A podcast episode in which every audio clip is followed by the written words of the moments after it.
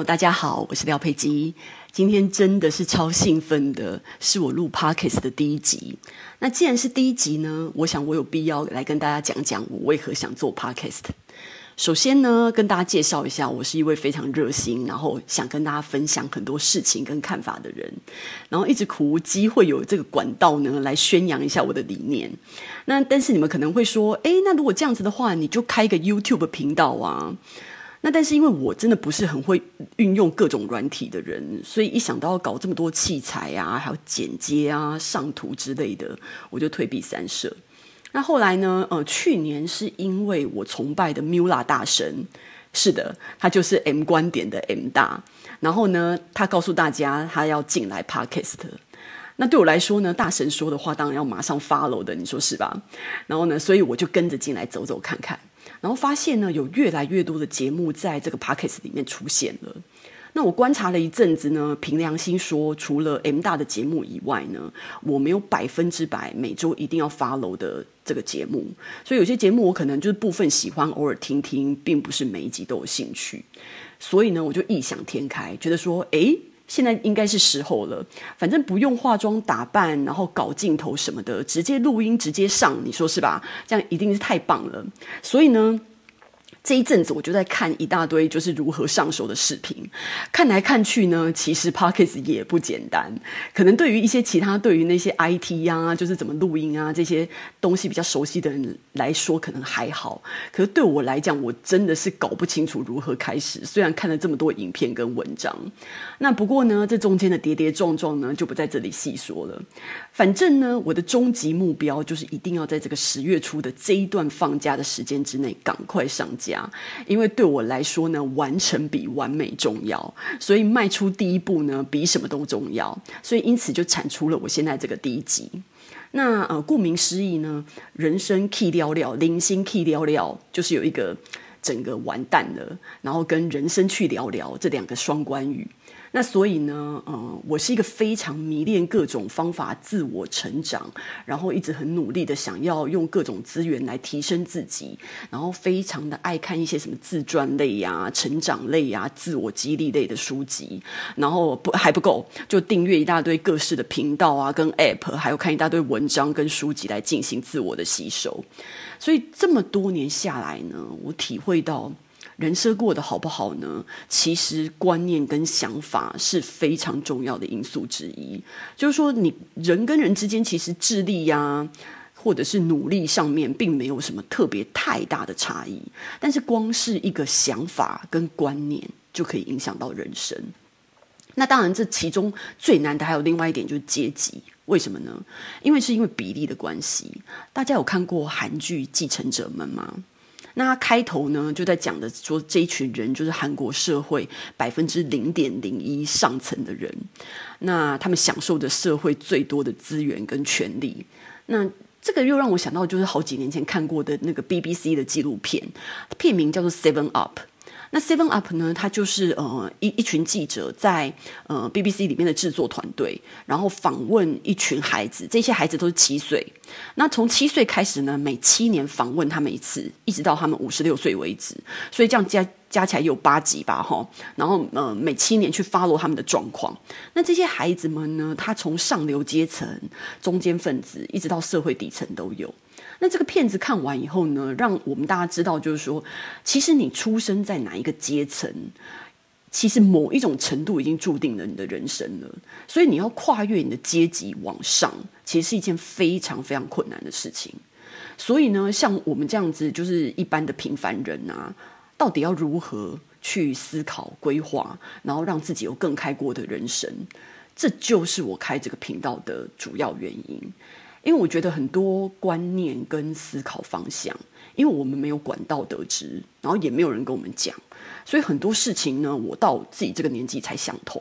所以我常常在想说，如果可以给听众，呃，这些年轻的朋友们，在更年轻的时候就知道的某一些事情啊，一些想法观念可以改变的话，那可以走多少弯路，少走多少弯路，然后尽快过上自己想要的生活，那这样多好啊！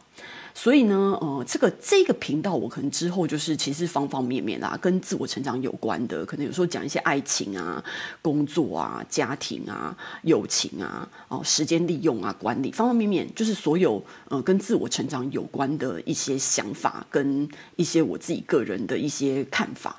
所以呢，可能大家之后呃听久了以后，可能会觉得我有一些观念可能比较呃讲好听一点，就可能比较先进，然后就是非常的异类，所以一时之间可能吸收不了。或者是接受不了，那但是终归我觉得这是给大家另一个思考的方向。那大家都是其实这个开放的社会，什么观念都可以有嘛。那大家听听看，然后呃，可能自己也会有一些自己另外的看法，然后就可以想到嗯、比较适合自己的观念跟想法。有时候不一定要按照社会的一些思考，我们可能有一些自己呃独立的那些意见的话，因为毕竟自己的人生自己过喽，所以很多东西我觉得呃结合了这些看法，呃让自己吸收。的话，会有一些不一样的，呃，对人生不一样方向上面的调整。那所以呢，呃，像我朋友就老是跟我讲啊，他说：“哎，廖佩基，你这么爱看书，我真的很不明白耶。因为书里面很多事情我们早就知道了，根本不需要看书啊。那但是我想要说的是。”其实很多观念跟学问呢，我们可能已经知道了。那只是说借由书这种有系统的方式，在我们阅读的过程中醒思一下，然后甚甚至就是呃加强某一些观念，那那也是非常有帮助的。何况大部分的时候，其实书里面的东西是我们所不知道的，那我们就更需要学习了。所以今天呢，我们的第一集就要来谈一谈呢，从你身边的人学习这件事情。那为什么想要向身边的人学习呢？是因为这个人在你身边，其实你可以很近距离的、长时间的透过观察跟相处了解他。然后也因也许因为这个人有一些优点跟成就是你非常仰慕的，然后你希望自己可以跟他一样优秀，所以呃，你可以想一些办法靠近他，不管是工作啊还是其他的场合。那甚至如果是长辈的话，你就可以多跟他们聊聊，吸取一些经验。所以身边总是我觉得可以找到学习的对象。你不用很完整的羡慕或者是认可这个人，但是这个人总有一部分的他是你认为自己没有的优点而想向他们学。学习的，嗯，比如说举个例子，以前其实我蛮爱迟到的。那身边有朋友约会呢，你可能跟他认识超过十年了，然后每次约会的时候呢，他们永远只会早到，不会迟到。那在我细心的观察之下呢，我发觉守时的人好像跟守承诺这件事情是正相关的，所以感觉守时的人的同时呢，他们也比较不会说话不算话，改来改去之类的。所以后来。我自我检讨，我觉得迟到其实是一种自私的行为，也就是你自己觉得你自己的时间比别人重要，然后你宁愿冒着让别人等你的危险，也不愿意自己早到了。那万一还要等别人的话，因而浪费了自己的时间。那或者是呢，你自己的时间管理很差，所以总是喜欢把时间量在一个最完美的组合里面才要出门。那无奈如果这中间错过一班车啊，或者是哪一个环节没扣好呢，那你就注定是迟到了。那在这个赶的过程里面，其实我们就心里面心急如焚啊，然后见了面以后又要很愧疚的跟对方道歉，所以想来想去，其实我觉得这真的是一个非常糟糕的习惯，所以就整个改过来了。那就是这些生活的小事，其实我觉得只要你愿意观察，一定有你可以在身边的人有的优点是你没有的，进而改善自己。那如果呃，可能有人会说啊，那我身边就真的没有这样子的人呢？如果真的是这样的话呢，那么回到我前面的说法，我觉得看书看书还是一个呃非常便捷的方法，因为我觉得借由书籍，你可以去靠近作者的脑。作者的心，然后他累累积了很多重要的观念、有用的方法，然后有系统的分享给你。